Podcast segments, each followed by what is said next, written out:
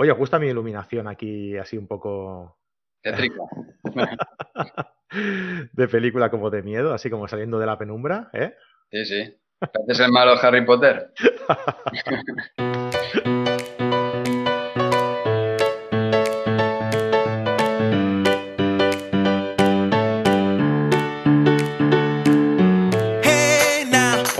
Bienvenidos a caretedigital.com, el podcast en el que hablamos sobre fotografía. Estamos en directo desde el canal de YouTube de caretedigital.com, como iba a decir como cada lunes, pero no, hoy es domingo, hoy hacemos un programa extra. ¿Por qué? Porque se acerca el viaje que vamos a realizar, en el que os llevamos hablando desde hace ya unas semanas, eh, el viaje que vamos a realizar a Dolomitas. ¿Vale? Eh, está ya todo preparado, estamos planificando el viaje a través de los podcasts que hemos ido publicando eh, a través de, pues, de hace ya un par de meses o así, que lo vamos eh, preparando. Y en este pues, hemos hablado de los sitios que vamos a ir, de cómo debemos llevar el, el equipo para, para, el avión, eh, pues de varias cosas, ¿no? Y hoy os vamos a comentar eh, qué es lo necesario, los utensilios necesarios que tenemos que llevar en forma pues, de ropa o de accesorios fotográficos, todo lo que nos hará falta para, el mismo viaje. Eh, antes de nada, pues dejadme recordaros como siempre que somos carretedigital.com, una plataforma de cursos online en los que podéis disfrutar pues, de un montón de cursos en nuestra plataforma por 10 euros al mes, ¿vale? Pagáis 10 euros y podéis entrar y disfrutar de todos los cursos que tenemos. Tenemos cursos de iniciación a la fotografía, de Lightroom, de Photoshop, que estos dos vamos a actualizarlos dentro de nada. Eh, fotografía de viaje con Jorge Ciscar, que lo tenemos por aquí, ahora os saludaremos. Y fotografía nocturna, composición y macro con Fran Nieto. O sea, un montón de, cosas, un montón de cursos eh, que, como ya os comento, eh, podéis disfrutar de ellos cuando queráis, desde donde queráis y el tiempo que queráis. O sea, si os cansáis, si no los veis, si lo que seáis, si lo que sea, no tenemos ningún tipo de permanencia. Podéis, el mismo mes podéis daros de baja o aguantar lo que, lo que queráis hasta que os aprendáis todos los cursos. El otro día me escribía una, una chica, me decía que estaba haciendo el curso de iniciación y que y le había ido súper bien y que nada más acabar ese iba a empezar otro. O sea que estaba la chica emocionada. Bueno, pues como os digo, eh, hoy vamos a comentar eh, los últimos eh, retoques para irnos de viaje a Dolomitas. Y bueno, pues para eso, pues como en toda la serie, vamos a contar con Jorge Ciscar, que es nuestro experto en fotografía de viajes. Hola Jorge, ¿qué tal? ¿Cómo estás? Hola, muy buenas a todos. Encantado de estar aquí otra vez. Y Pepe de Imal Viajes, que es el que está pues preparando todo lo que eh, vamos a tener eh, que llevarnos, el guía que nos va a hacer allí de guía en Dolomitas, nos va a explicar la historia de todos los sitios donde vayamos, como ya vimos en, un podcast anterior muy interesante. Y nada, pues también lo tenemos aquí desde hace unos cuantos programas. ¿Qué tal, Pepe? ¿Cómo estás? Muy bien, muy bien. ¿Y vosotros ya todos preparados o qué? Bueno, sí, yo estoy preparadísimo. Yo estoy preparado para lo que me echen. Al próximo me apunto, ¿eh? ya, ya os lo he dicho unas cuantas veces, no quiero hacerme pesado, porque parece que esté llorando aquí en cada programa de que... Pero que sepáis que al próximo me apunto, que no os libráis. Pues nada, como decíamos, hoy vamos a, comentar eh, qué es eh, lo necesario, ¿no? Eh, que vamos a tener que llevarnos al viaje. Eh, creo que vamos a empezar por lo necesario hablando mm, desde el aspecto fotográfico, ¿verdad, Jorge? Como quieras, sin problema. Vamos a ver de todas formas los dos aspectos, porque por un lado tenemos, como ya has dicho tú bien, el tema fotográfico, qué equipo llevar. Hay gente que me está preguntando o no tiene bien claro qué objetivos va a necesitar, si va a necesitar linternas, cosas así, accesorios y demás. Entonces, pues vamos a repasar un poco más o menos lo que yo cogería y después Pepe nos hablará un poco del tema de ropa, vestimenta, porque ya sabes que pasa un sitio así pensando que como es junio, finales y tal, puede ser que haya buen tiempo y demás, pero hay que recordar que es alta montaña, entonces pues ahí a poco que sople el aire va a ser fresquito y más en las horas a las que vamos a ir, ¿no? A hacer las visitas y las fotos. Con lo cual, pues que nos hable Pepe un poquito sobre ese, esa conducta de vestimenta que tenemos que llevar. Claro, pues ya como comentábamos antes de entrar, eh, mm, vamos en junio, a lo mejor la gente se va a confiar, ¿no? Y un poco lo que pasa aquí también, ¿eh? Sí, sí, en, en junio salimos, un, por ejemplo, en San Juan, muchas veces ha pasado, que, que te confías porque ya está, Mm. eh, llega el buen tiempo y demás, sales y, hostia, cuando empieza a caer la noche, eh, dices, uy, pues a lo mejor una chaqueta no me hubiera ido mal. Pues imagínate en la montaña, ¿no? No, es así. Yo, de hecho, os lo estaba comentando aquí fuera de antena. Eh, hace una semana o así estuve en Huesca, eh, Sí. haciendo excursiones y tal.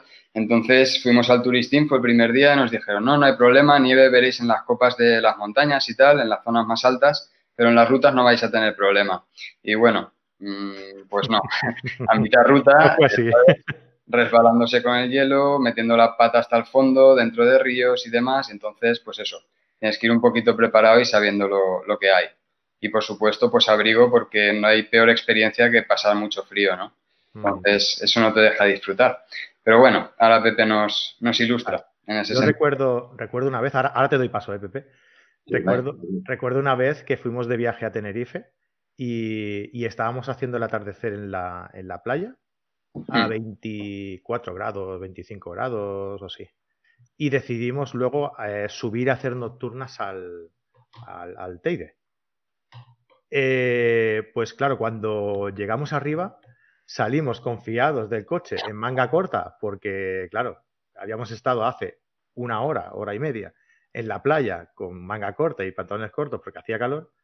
Y en cuanto salimos del coche, una, sensación horrorosa de, de- de- de picor por todo el cuerpo que tuvimos que meternos dentro del coche y vestirnos porque era, era tremendo. O sea, es que hacía cero grados.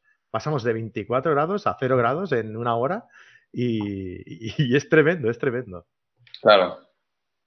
Sí, Pues venga, es. Pepe, dinos un poquito a ver qué, qué es lo que necesitamos llevar a, a Bueno, bueno, esto que estáis comentando es, es muy, muy habitual, ¿eh? Que no, no penséis que, que- que solamente os puede pasar en alguna de vuestras experiencias, ¿no? Pero eh, tenemos que tener en cuenta lo primero que nosotros vivimos en un fondo de un valle y que las localizaciones, muchas de ellas están en, los collados, están más de 1500 metros por encima.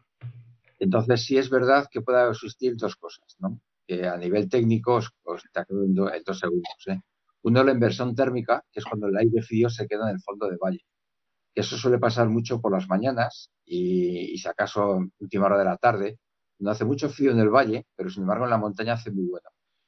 Pero en- por la noche, que es cuando nosotros eh, quiere Jorge que vayamos a, hacer fotos a las estrellas y a, a los amaneceres, es, hace el mismo frío arriba que abajo. ¿no? Entonces, nosotros tenemos que tener en cuenta que en el valle es muy posible que haga un frío constante y en la montaña pues haga muy bueno durante el día, pero mucho frío durante la noche.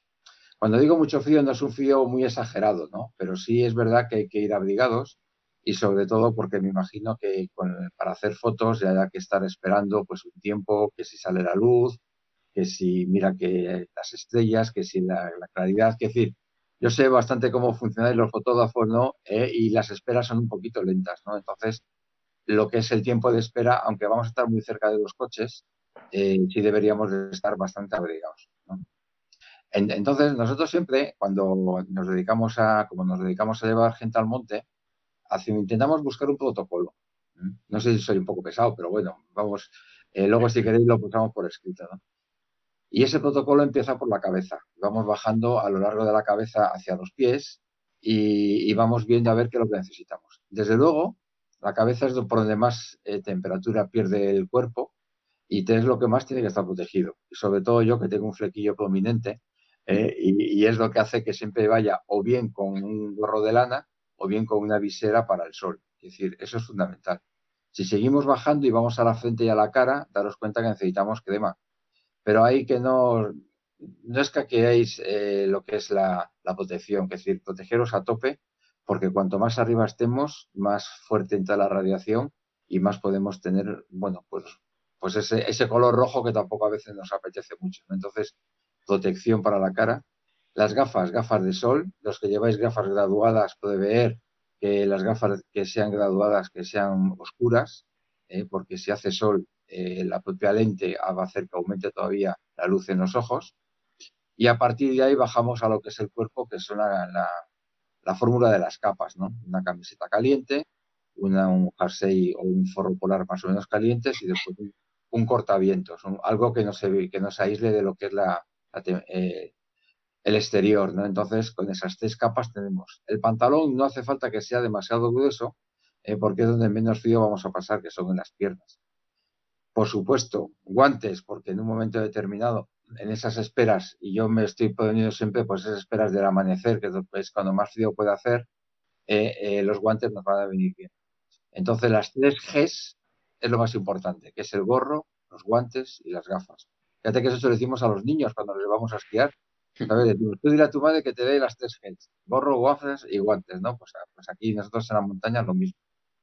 Y después, eh, esto ya a nivel un poquito personal. Vamos a intentar llevar un par de termos eh, para subir a esas esperas eh, bebida caliente. vamos a intentar que esas bebidas calientes sean azucaradas.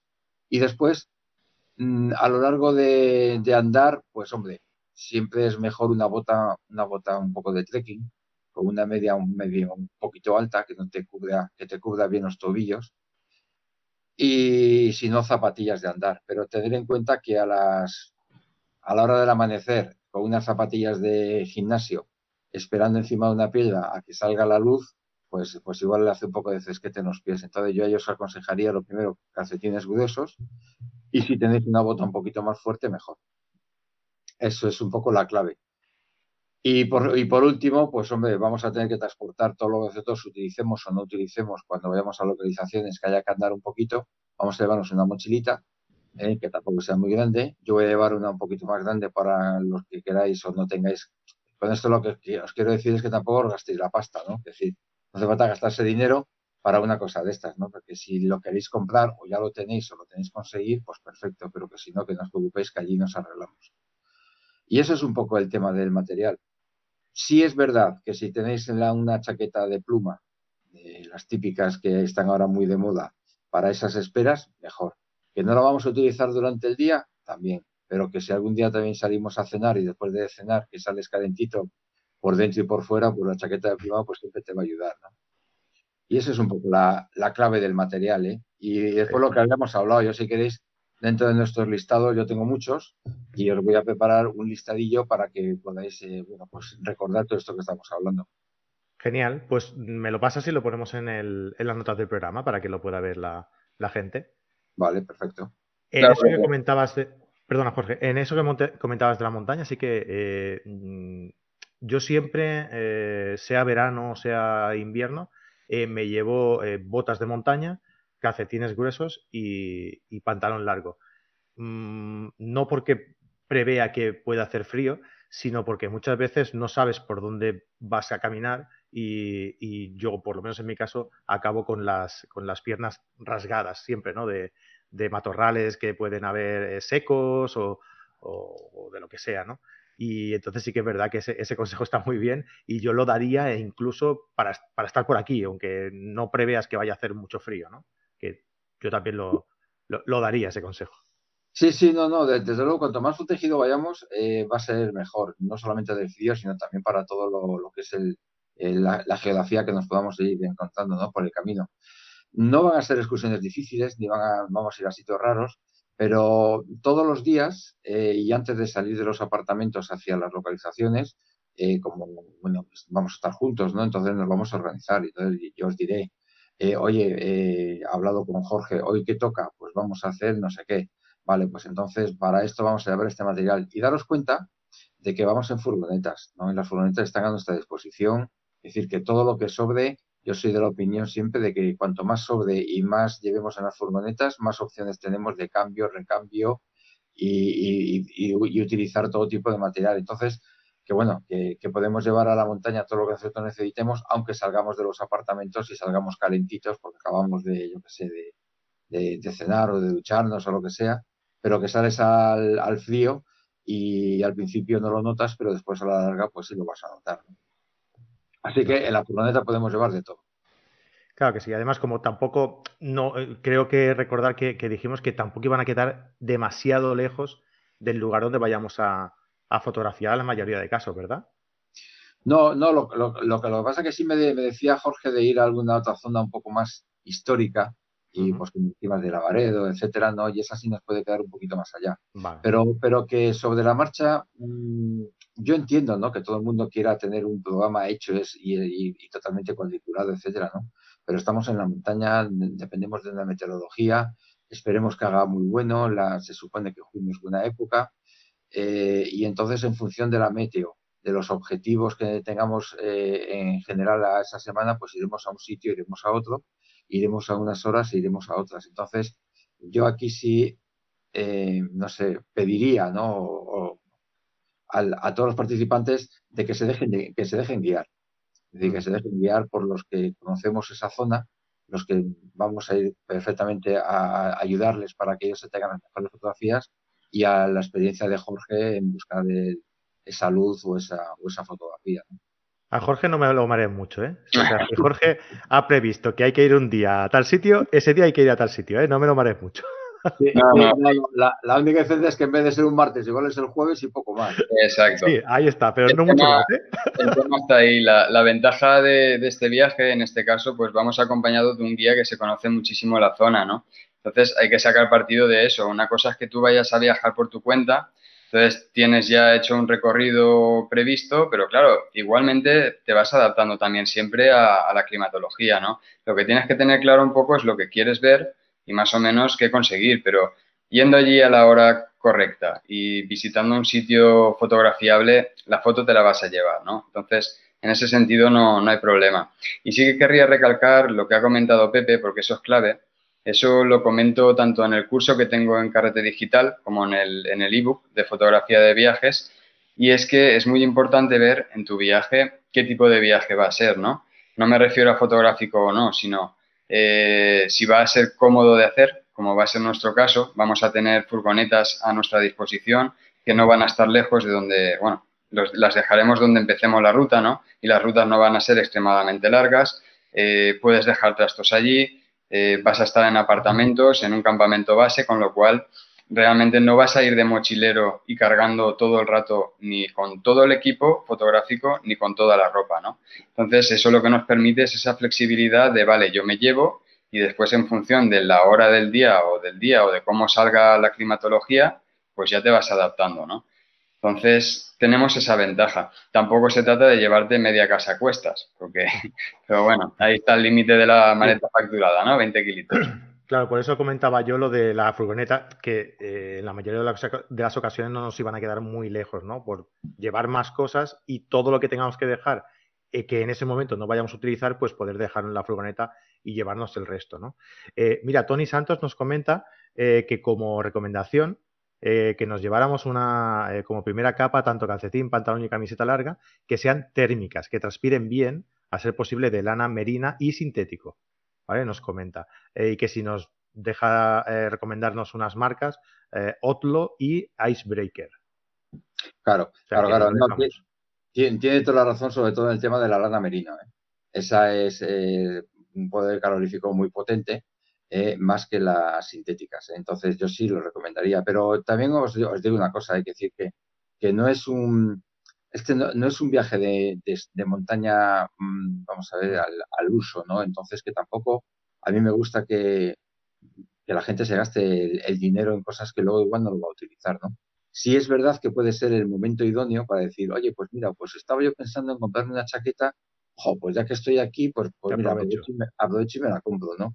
Pero que tampoco es obligatorio que para, lo que vamos a hacer. ¿eh? Vale. Bueno, es una recomendación que si la gente, como bien dices, tenía pensado comprarse algo así, pues puede aprovechar para hacerlo. O si lo tiene y pensaba eh, si traérselo o no, pues que se lo traiga. Eh, pero que vaya, que comprarlo adrede y tal para esto no sería un, un, viaje que vamos a hacer que a lo mejor sea algo indispensable ¿no? de utilizar. Claro, claro, Y, y, después hay, hay, una cosa que nosotros siempre tenemos muy en cuenta, que es que cuanto más cerca esté del cuerpo la prenda que te vas a poner sea de mejor calidad. Es decir, tú puedes, yo por ejemplo, y por no hablar de marcas, ¿no? Pero los grandes almacenes estos que son muy baratos, de camisetas muy baratas, etcétera, al final yo creo que no es bueno. Eh, nosotros, por, afortunadamente, ya hace muchos años que, decimos a la gente que, no lo compre y, y, casi nos dan la razón, ¿eh? Sí quiere decir que, por ejemplo, la última capa, que puede ser la máscara que va más al exterior, la que puede ir o incluso intermedia, pues eso no importa tanto, ¿no? Pero lo que vas a llevar pegado al cuerpo que sea de calidad. Por eso la lana, eh, como decía nuestro amigo, pues yo creo que tiene toda, eso tiene toda la razón y vamos, y, y encantados. Preparar un poco la cartera, pero nada más. Pues sí, sí. Vale, pues eh, Jorge, ahora empezamos a ver los consejos eh, más de, accesorios fotográficos, ¿no? Que, que nos va a ser más, más útil en este viaje. Vale, vamos a ver. Eh, una de las cosas que tengo en mi blog cuando la gente se suscribe es una checklist. Y aquí la, traigo impresa hasta, en esta ocasión, ¿no? Entonces es pues una especie de listado donde la gente puede marcar lo que se tiene que llevar a un viaje, que no tiene por qué llevárselo todo, ¿no? Pero digamos que puede seguir un orden para no dejarse nada importante en casa. Entonces, empezaríamos, como no, con, lo que es la cámara. Importante, ¿eh? Importante, porque no, fotos pocas, ¿vale? Aquí tengo la, que utilizo yo ahora mismo, que es la Fuji. Eh, y con la cámara siempre llevo acoplado el plato en L. Eso para mí es muy importante, no sé si se aprecia ahí o no, ¿vale? Eso lo que te permite es colocarlo en el trípode tanto en horizontal como en vertical, y así la cámara o la rótula en este caso no sufre tanto si quieres hacer una foto en vertical de ponerla en mala postura y tal, sino que se deja así apoyada en recto y todo perfecto.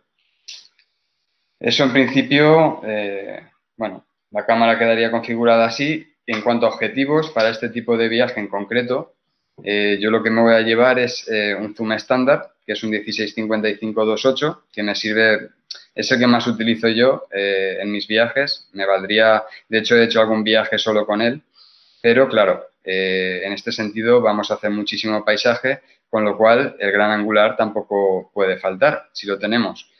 Eh, y después, como he comentado antes, pues ya que es un viaje bastante cómodo, porque cuando no necesitemos algo lo podremos dejar, quizás me lleve un, un objetivo telezoom. ¿Vale? El equivalente en full frame a un 70-300 sería, no nada luminoso ni nada, pero quizás querramos coger una parte de ese paisaje que veamos, unas montañas nevadas o lo que sea, eh, y podemos abstraerlo mejor, ¿no? Ya te digo, eh, ese lo tengo en duda, pero realmente con los otros dos iríamos más que cubiertos. Y luego sí que me llevaré, suelo coger algún fijo, pues eso, que te sales de a tomar algo, lo que sea, o a pasear por la y quieres callejear, ¿no? Que no vas con la intención tampoco de hacer fotos ni vas cargado. Bueno, pues ahora en este caso a mí la cámara que utilizo ahora no me cuesta nada llevarla encima. Le acoplas un 23 milímetros, es, es APS-C, ¿vale? Un 23 milímetros o un 35 y pues oye, te puedes hacer alguna foto de grupo, puedes eh, hacer algún detalle de lo que ves por la calle y ya está realmente es cuando eso, cuando quieres salir ligero, ¿no? Para el resto de ocasiones, pues yo tiro con los dos zooms estos, que vamos, juntos no sé qué me hará el equipo, pero posiblemente kilo y medio largo será lo que, lo que pese, como mucho dos kilos. Y no va a estar colgando del cuello porque vas a llevar la mochila también, ¿no? En este sentido, sí que quiero comentar un accesorio que para mí es muy importante o muy útil, eh, ah, especialmente cuando utilizaba antes la, reflex, que era bastante pesada. Y es, eh, se llama Peak Design, es como una pinza que se utiliza para colocarla en la mochila. Si me permitís, voy a cogerla, así lo veis. Sí, lo, tengo bastante presente porque me parece que llevo como unos 20 artículos metidos en la página web de Fotoca esta semana de Peak Design. A ver, no, sé si se aprecia aquí, ¿vale? Esto lo llevas en el asa de la mochila y en la cámara lo que llevas es, justo debajo del platón L, es un pequeño accesorio, ¿vale? Que esto justo se queda clavado aquí. Pasa por aquí, entonces llevas la cámara colgando del asa, no cuelga de tu cuello. Esto para caminatas largas o para países donde hace mucho calor, que llevar la correa esta rozando del cuello pues te fastidia bastante, es muy muy útil porque te hace un viaje muchísimo más cómodo. Así que eh, eso sí que lo utilizo menos desde que pongo platos en L, porque ya es otro acople más que, tal, pero para un viaje así pues se lo puedo dejar puesto. Y ya te digo que es mucho más cómodo. Luego en tema de, trípodes, eh, sí que quería preguntarle a Pepe, por la zona esa, independientemente de que haga buen tiempo, ¿Tema de viento suele ser siempre importante o cómo? No, no, no, no, no. El, viento, el, el, viento, vamos, puede, si, si sale porque resulta que hay viene una borrasca o lo que sea, pues hay un cambio meteorológico, pues, nos va a pillar por todos los lados seguro, porque además vamos a sitios bastante abiertos por, por el tema de la fotografía, pero esos días, si ocurre, nos metemos en el bosque y buscamos las localizaciones del bosque o de, o de ríos, ¿sabes? O de sitios históricos, es decir, que siempre da una opción. Y después, durante el día, pues como en toda la montaña, ¿no? A lo largo de la mañana va saliendo el aire por efecto de calor, ascendiendo por la, por la ladera, y no tiene por qué ser muy violento, puesto que todavía no hace demasiado calor. Si estuviéramos en agosto, es posible que el viento estaría más, más fuerte, ¿no? Entonces yo creo que eso no va a ser un hándicap para nosotros para movernos y poder disfrutar de esas fotos. ¿eh? Para nosotros yo creo que no, no, va a haber problema. Perfecto. Pues entonces yo lo comentaba porque yo tengo dos trípodes, uno que es el famoso Manfrotto 055, que es de aluminio, muy pesado. Creo que junto a la rótula hace un peso de 3,2 kilos o algo así. Con lo cual, eh, ese, por ejemplo, no puedo acoplarlo a la mochila que suelo utilizar en los viajes, que es esta, no la habéis visto entera, me aparto un poco. Es chiquitita, ¿vale?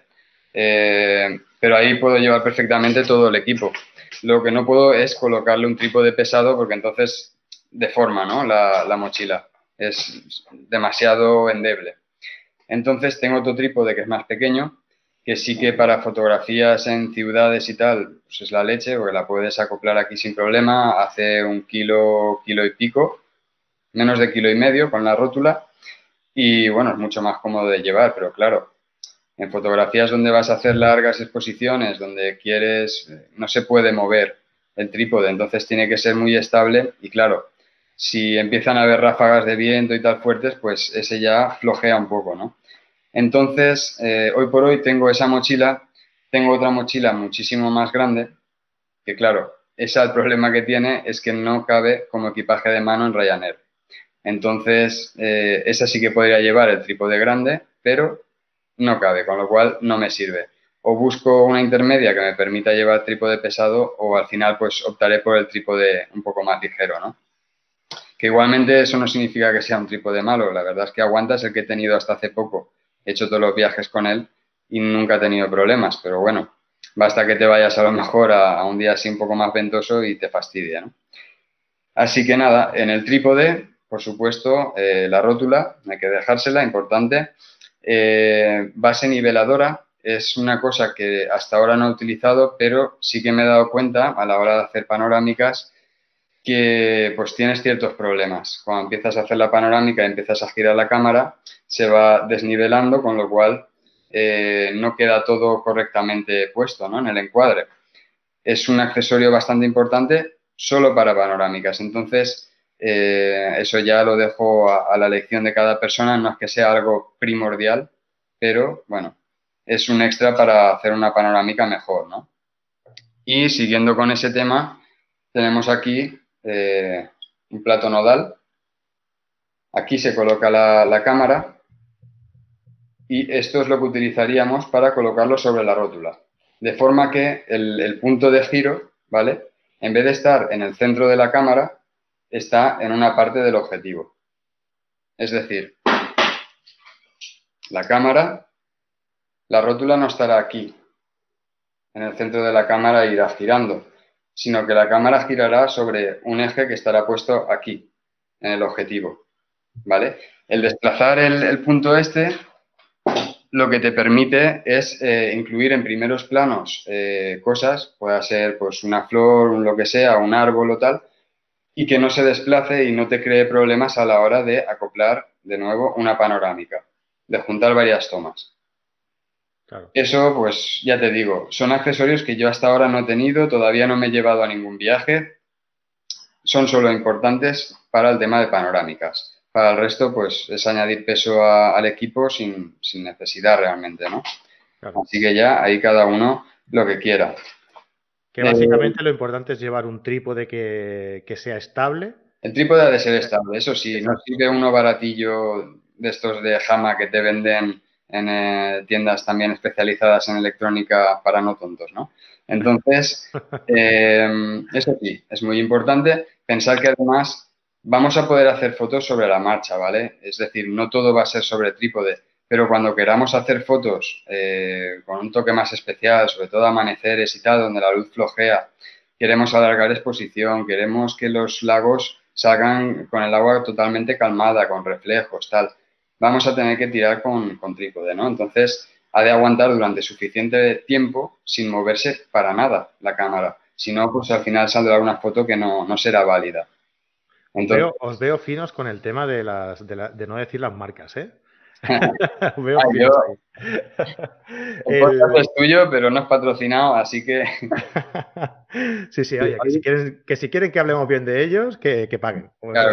primero, si, quieren que hablemos de ellos, que paguen. Y si quieren que hablemos bien de ellos, entonces ya, hablaremos. Oye, Jorge, que, yo, yo te decía que, bueno, que yo voy a estar allí, que, que en un momento determinado yo no llevo cámara, eh, pero puedes llevar los trípodes si pesas mucho.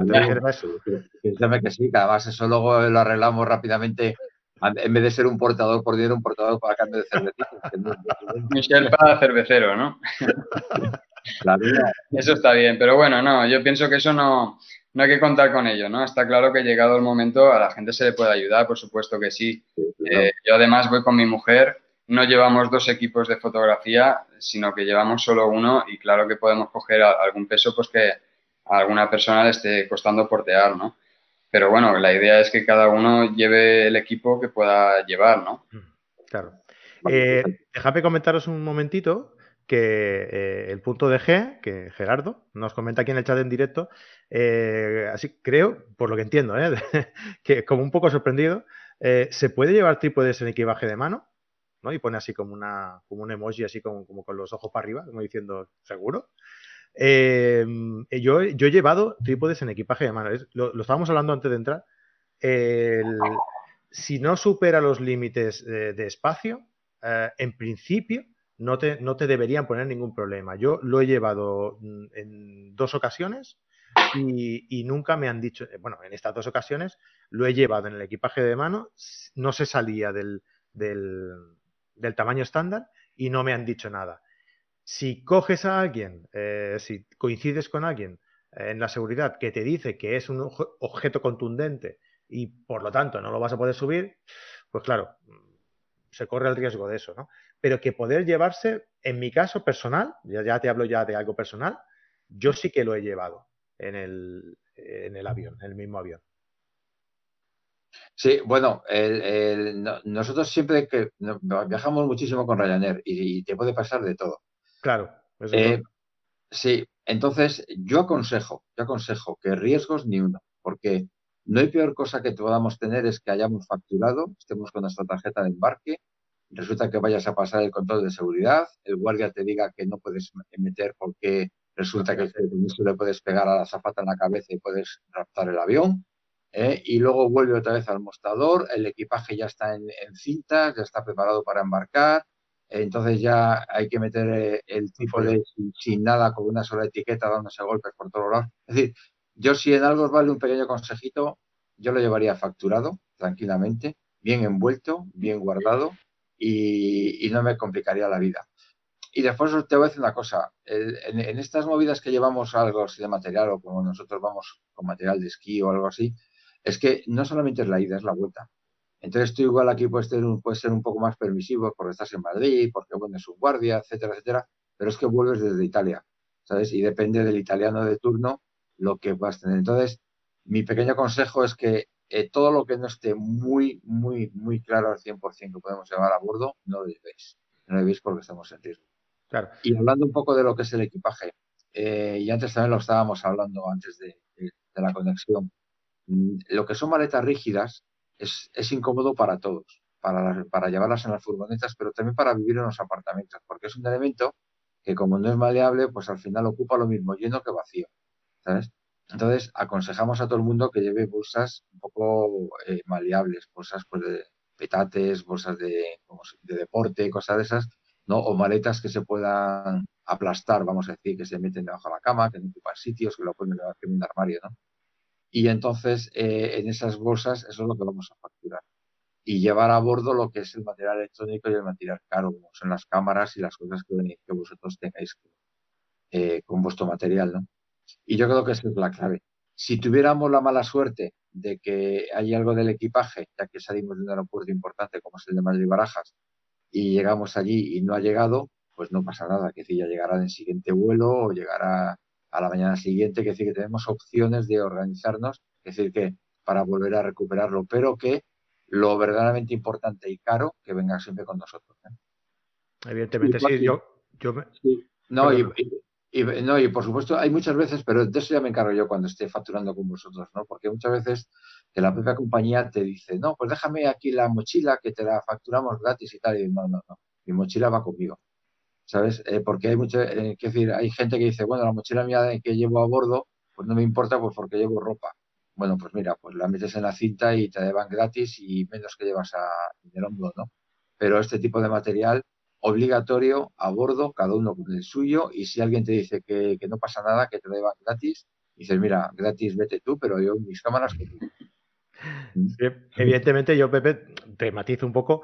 Eh, yo he llevado los trípodes eh, de, encima porque por lo que fuera no me cabían en la maleta y, dije, bueno, pues voy a, intentar mm. llevármelo en la, bolsa, ¿no? Pero lo primero que hago siempre es mm, el trípode va en la maleta para evitar problemas y, el, y lo más caro, lo más importante, que es la cámara, va en la bolsa de mano conmigo en la, en, la cabina, o sea, en el avión.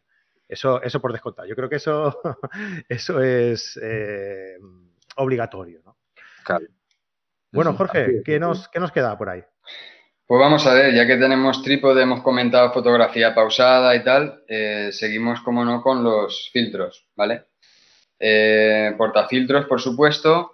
Eh, filtros de densidad neutra es bastante recomendable para alargar la exposición, ¿vale? Conseguir esas fotos un tanto especiales. Y filtro polarizador también. El filtro polarizador, estuve comentando con uno de los asistentes, me preguntaba por el tema de grandes angulares y tal, ¿no? En ese sentido, para un gran angular, yo el filtro polarizador no lo recomiendo porque no es capaz de abarcar todo lo que tiene que abarcar, con lo cual el cielo te queda como con un gran manchurrón, ¿vale? De distintos tonos de azul. O eh, lo mismo, ¿no? Si quita el reflejo en el río o lo que sea, lo quita solo en una pequeña franja o semicírculo. Con lo cual, no es muy acertado. Eh, estuve comentándolo con Javier Olmedo de Lucroid, que por cierto recuerdo a los asistentes que si quieren pueden alquilar su, equipo de, filtros si no lo tienen y tienen descuento también si quieren comprar parte del material, ¿no? Pues lo estuve comentando con él y hay un ángulo a partir del cual se puede utilizar el filtro polarizador sin problemas, que si mal no recuerdo creo que eran los 24 milímetros en full frame y unos 16 más o menos en APS-C. Con lo cual, pues eso que lo tengan en cuenta, pero eh, el filtro polarizador sí que considero que es importante de cara a ensalzar esos tonos azules del cielo ¿no? que nos ofrecen pues, el estar tan altos en la montaña. Eh, también quita los reflejos de, la vegetación que esté verde o los tonos amarillos también. O, como decíamos, pues en ríos y demás sitios con agua, quitar el reflejo y mostrarnos ¿no? lo que hay bajo del agua. Con lo cual, ese trío de filtros, el filtro polarizador, filtro ND en mi caso de 6 y de 10 pasos, eso es lo que voy a llevar. Eh, filtros degradados, yo normalmente no suelo utilizar, pero bueno, que quiera y tal, pues eh, degradado neutro también le puede ser útil. De cara a un atardecer, pues si el sol, la puesta del sol está por un lateral tal, lo puede colocar así de lado, con lo cual eh, bloquea más la luz en esa parte. Eso ya a preferencias de cada uno. ¿Por qué no sueles utilizar el degradado neutro, Jorge? Pues porque disparo bracketing. Hago tres fotos o ah, dos o las que haga falta y, ya está. Realmente veo un resultado más limpio porque cuando estás en montañas, por ejemplo, ¿vale?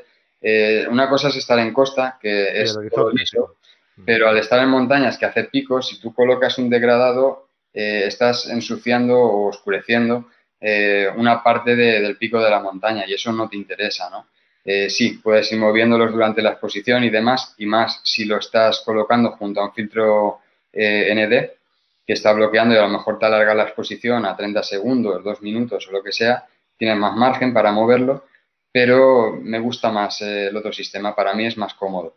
Entonces, por eso digo que depende de la forma de trabajar de cada uno, yo lo suelo hacer así. Vale.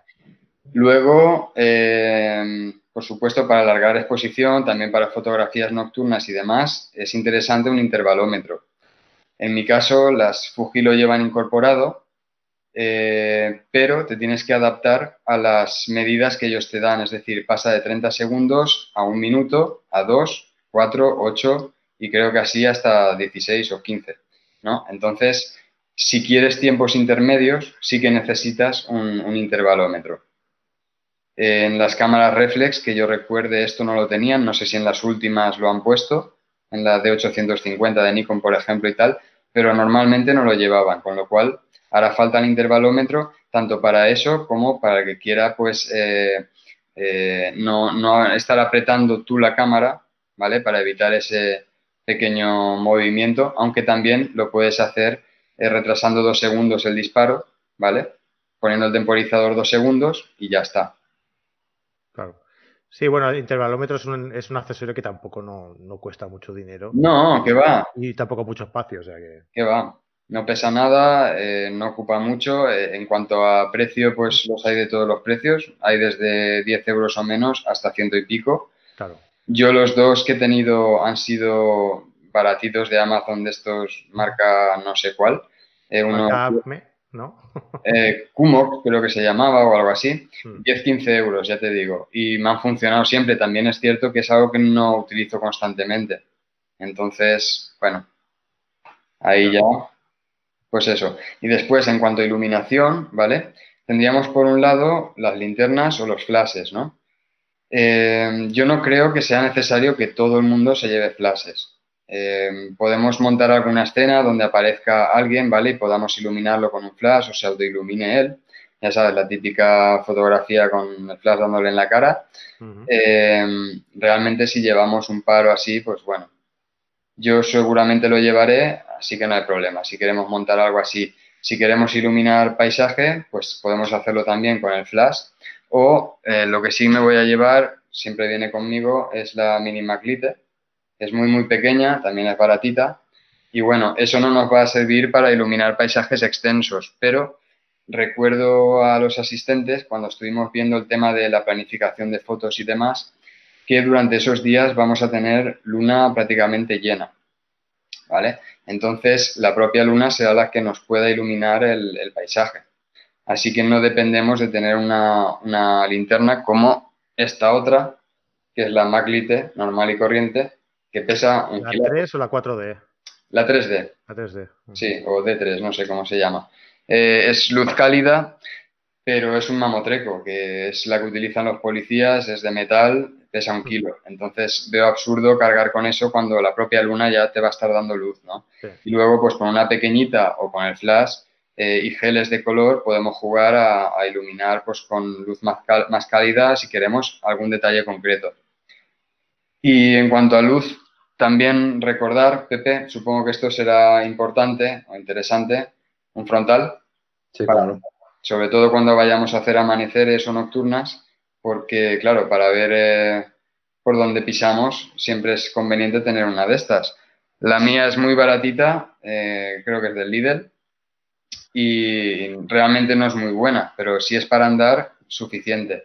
Luego, para iluminarnos allí, sí que es cierto que las hay mejores que puedes regular, esta tiene dos potencias, pero como decía Jesús García, que lo estuve escuchando en vuestro podcast el otro día, eh, es interesante que puedas apagarla del tirón porque esta lo que hace es pasar del modo luz floja a luz fuerte y luego luz roja, después ya se apaga, ¿no? Entonces, si estás haciendo una foto y tienes que apagarlo, tienes que pasar por esos tres modos y puedes fastidiar alguna foto.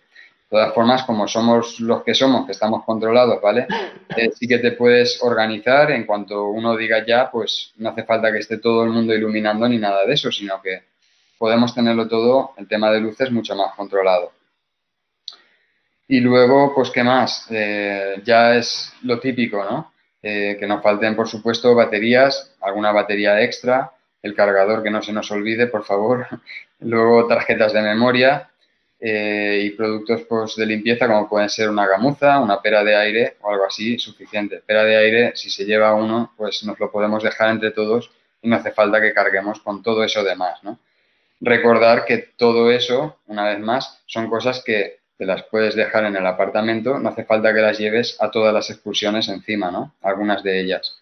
Eh, si no vamos a salir por la noche, te puedes dejar todo el tema de luces en casa, en el apartamento y así, para hacer más cómodo el viaje. Y después, eh, bueno, lo del agarre Peak Design ya os lo he enseñado. Y por último sería, pues quizás algo con protección para lluvia. Eh, vamos a ver, aquí la idea no es salir a hacer fotos si está cayendo una tormenta que te cagas, ¿vale? creo que al final haciendo fotos en esos momentos realmente no es cuando salen buenas fotos, pero sí debes estar preparado quizás para salir luego una vez pase, ¿no? Pero si está diluviando, bajo mi punto de vista, no tiene sentido ni arriesgarse, ni salir tan mojados, ni nosotros, ni el equipo, ni nada, ¿no? No merece la pena ese riesgo extra. Entonces, eh, sí, una ligera protección por si en algún momento cayese pues una llovizna o lo que sea, siempre podemos coger una bolsa de plástico o lo que sea, yo sí que tengo una que está un pelín más preparada, pero vamos, ya te digo, no vamos a salir diluviando, no es la idea. Claro, sí, es lo que dices tú, que en esas ocasiones sí que es verdad que cuando acaba de, llover y tal, sí que es buena opción eh, salir porque el, cielo se abre, se limpia y, entonces hay una luz muy buena. Ah, pero claro, si nos coge en alguna ocasión, pues en un momento en el que está chispeando o en el que pues entonces sí que es verdad que es mejor tener algo o simplemente pues decir, oye, mira, pues ya saldremos más tarde y, ya está. Eh, Fotorami nos pregunta eh, sobre el tema drones, eh, cuando estábamos hablando del equipaje. Eh, no, no, creo que sea el caso que alguien se lleve drones al, al viaje, pero vaya, creo que en principio no hay ningún problema para, llevar, para, llevarlo tampoco en el equipaje de mano, ¿no? No sé si lo sabéis vosotros. Yo no tengo drones, pero sí que he escuchado más que el dron las propias baterías. No sé si es obligatorio llevarlas encima o al revés, no me acuerdo, pero sé que hay que, llevarlo por separado. No, no, no, lo, que no debes es facturar las, baterías. Correcto, entonces las llevas encima. Las llevas a mano y en el control de seguridad las tienes que llevar fuera para que se vean. Y el, y el don depende. Nosotros tenemos el, pequeño que le metemos casi una funda de gafas de ventisca y ese, y ese va con nosotros en la mochila a bordo. ¿eh? Mm. También es verdad que si hay países que, que, ojo con el don porque no te deja meter y si le quieres colar pues vas a tener problemas. En Italia pues en principio no creo que haya mucho problema para el que lo quiera llevar, pero, pero no sé exactamente cuál sería la legislación. Creo que se debería de enterar o nos deberíamos de enterar si hay prohibiciones. Date cuenta que estamos dentro de parques nacionales, no sé. habría que ver un poco. Claro, habría que ver qué mm, eh, permisos eh, necesitaríamos. Bueno, qué permisos no, perdona. Si hay o no eh, autorización para poder mm, volar en esas, en esas zonas, ¿no? Porque si es parque natural y demás, es complicado, ¿no, Pepe? En principio, en principio sí por la propia legislación, pero es que también, claro, es que este tipo de elementos es, lo de siempre. Cuando antes solamente había cuatro, pues no había problema, pero es que ahora hay 40. Entonces, mm. eh, todo el mundo es, propenso a que venga o aparezca alguien y diga, ¿usted qué está haciendo? ¿no?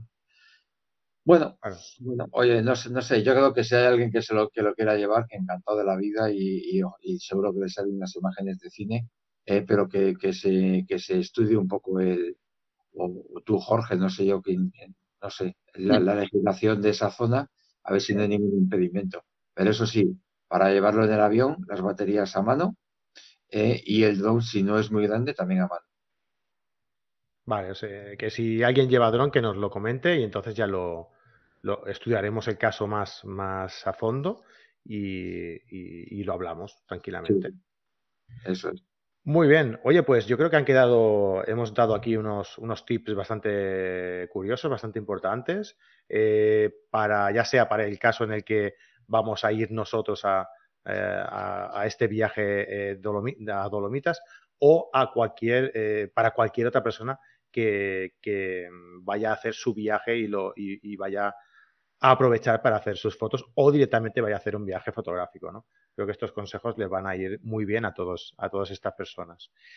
Eh, ¿Tenéis alguna cosa más que se os haya quedado en el, tintero? Sí, una pequeña cosa, aprovechando ya que hay varios asistentes al viaje que están conectados en directo, eh, comentar, eh, lo había comentado ya con Pepe, vamos a crear un grupo de WhatsApp ahora que se acerca la fecha, ¿no? Entonces vamos a estar, a poder estar todos en contacto más, más directo. Tanto para organizarnos ya una vez estemos de viaje y ver que todo va bien, ¿no? Tema de vuelos, por si alguno llega desde otro aeropuerto y demás, como para moverse por allí y lo que pueda pasar como también pues previo, previo al viaje, si hay alguien que quiera aportar algo, que tenga alguna duda, pues ya podemos hablar todos los del grupo, todos los asistentes allí mm, y estar en contacto unos con otros ya. Claro, es importante, sí. Eh, el uso de mm, el uso de, de teléfono eh, y datos eh, allí. Mm, eh, eso no, no, hay problema, porque desde que quitaron lo del roaming, Italia, como está en la Unión Europea, no, no, no hay ningún problema, no hay sobrecoste. Perfecto, sí, es lo que iba a comentar, que yo, yo he estado en Andorra hace poco y, y, en Andorra, curiosamente, sí mm. que hay problema, tienes que tener los datos desactivados porque si no enseguida te, te cobran, pero en cualquier otro país anexado a la, a la Unión Europea no, no, hay problema en ese sentido a la hora de llamar o a la hora de, descargar datos. Pero en tema de cobertura, no sé cómo estará el tema por allí, Pepe. No, no, no, cobertura a tope, a tope en casi todos los sitios. ¿eh? Eh, es, una zona que está muy, muy, muy, muy protegida y, tenemos señal en casi todos los sitios. Eh, en, el tema, en el tema del teléfono, el, propio grupo de WhatsApp es lo que nos va a, venir muy bien a nosotros para estar incluso enlazados allí mismo. ¿sabes? Entonces, es decir, que no es solamente un grupo de preparación, sino también hay de ejecución, ¿no? Porque mm. puede haber en un momento determinado alguien que no venga o que se quede, yo qué sé, porque le apetece en el apartamento, no venga a, la excursión a hacer fotografías o, cualquier cosa, ¿no? O a la hora de cenar, ¿no? Que nosotros vamos a tal sitio, vamos a tal otro y vamos a estar siempre conectados por el mismo sistema y, que sea público, ¿no? De tal manera de que si no te enteras porque no, no has visto el teléfono, lo va a ver el que está al lado tuyo, ¿no? Y yo creo que eso es muy es fundamental ¿eh? para la propia eh, ejecución de, todas las excursiones y de todo. Así que nada, perfecto. Genial, pues ya sabéis, vamos a tener también un grupo de WhatsApp para estar bien comunicados a la hora de preparar y a la hora de eh, estar allí mismo, ¿no? En el mismo viaje para, pues bueno, pues para gestionar todos los, movimientos que, que estéis, que realicéis por allí. Y, y, nada, pues me parece, me parece genial. Jorge, Pepe, encantado de haber estado en otro podcast con, vosotros. Este ya va, será el último eh, antes de que os vayáis a, Dolomitas. Invitar a todos los que estáis ahora mismo aquí conectados o todos los que estéis escuchando el audio a que si queréis eh, acompañarnos en este viaje que va a ser espectacular, eh, pues que podéis hacerlo en carretedigital.com. ya veréis allí arriba en la barra de, de, menú, eh, viaje a Dolomitas, os vais allí y Jorge ha preparado allí una entrada en su blog en el que tenéis todo, todo, todo, todo detallado, eh, desde el precio hasta lo que vamos a hacer, eh, todo detallado. Además, también ha enlazado, que le he preguntado antes porque no sabía si estaba o no, todos los podcasts de, de esta preparación que estamos realizando, que como decía antes, puede servir para este viaje de Dolomitas cómo puede serviros también para la planificación y preparación de cualquier otro tipo de viaje que, estéis, eh, que estéis pensando realizar. Eh, pues lo dicho, eh, este va a ser el último programa. Espero que cuando vengáis ya de Dolomitas mm, hagamos otro especial y nos expliquéis pues todo lo que, lo que habéis hecho y podamos también enseñar fotos pues mm, vuestras mismas también o de los asistentes que quieran venir al, viaje. Que hayan venido al viaje, vaya. Claro que sí, contaremos la experiencia que tal, que estoy seguro de que muy bien. Teniendo a Pepe de guía, estoy seguro de que saldrá todo genial. Sí, hombre, yo creo que, para vosotros va a ser un, punto el, poder descubrir toda esa zona, ¿no? Y para mí encantado de poder volver una vez más a lo que puede ser casi mi segunda casa, ¿no? Así que encantados. Genial, pues entonces eh, os emplazo a, eso, que cuando volváis que cuando volváis, pues que paséis por aquí y lo, y lo explicamos. Y ya pues iremos hablando también de próximos, de próximos acontecimientos. Muchísimas gracias, eh, Pepe, Jorge, por estar, por toda esta serie que hemos preparado eh, sobre, este, sobre este viaje. A vosotros. Buenas noches.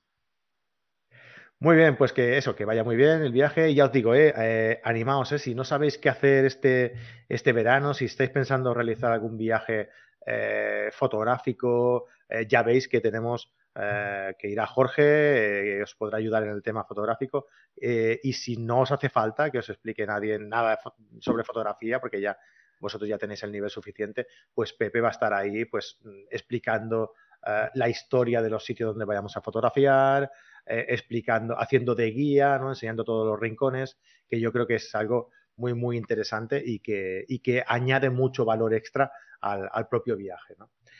Vale, eh, todo esto ya lo tenéis en la entrada sobre viaje a Dolomitas, en el curso sobre, sobre taller, eh, en el taller de, eh, online sobre fotografía de viaje de, Jorge, que está dentro de nuestra plataforma, que os recuerdo que tenemos en carretedigital.com por 10 euros al mes, un montón de, de talleres online que podéis hacerlo cuando queráis, desde donde queráis y sin permanencia ninguna, 10 euros al mes y eh, podéis ver todo lo que queráis. Muchísimas gracias a todos. Eh, nos vemos mañana lunes en un nuevo directo. Eh, estaremos con Vicente Nadal hablando sobre marca personal, ¿vale? Muy interesante para todos los que en un futuro os queráis dedicar a esto de la, de la fotografía. Ah, eso, nos vemos mañana o nos vemos pues la semana que viene o cuando vosotros queráis. Muchísimas gracias por estar ahí, muchísimas gracias por vuestros comentarios, por vuestros likes y por todo el apoyo que nos prestáis y nos vemos la semana que viene. Hasta luego, buenas fotos. Vale, vale. Chao. Chao.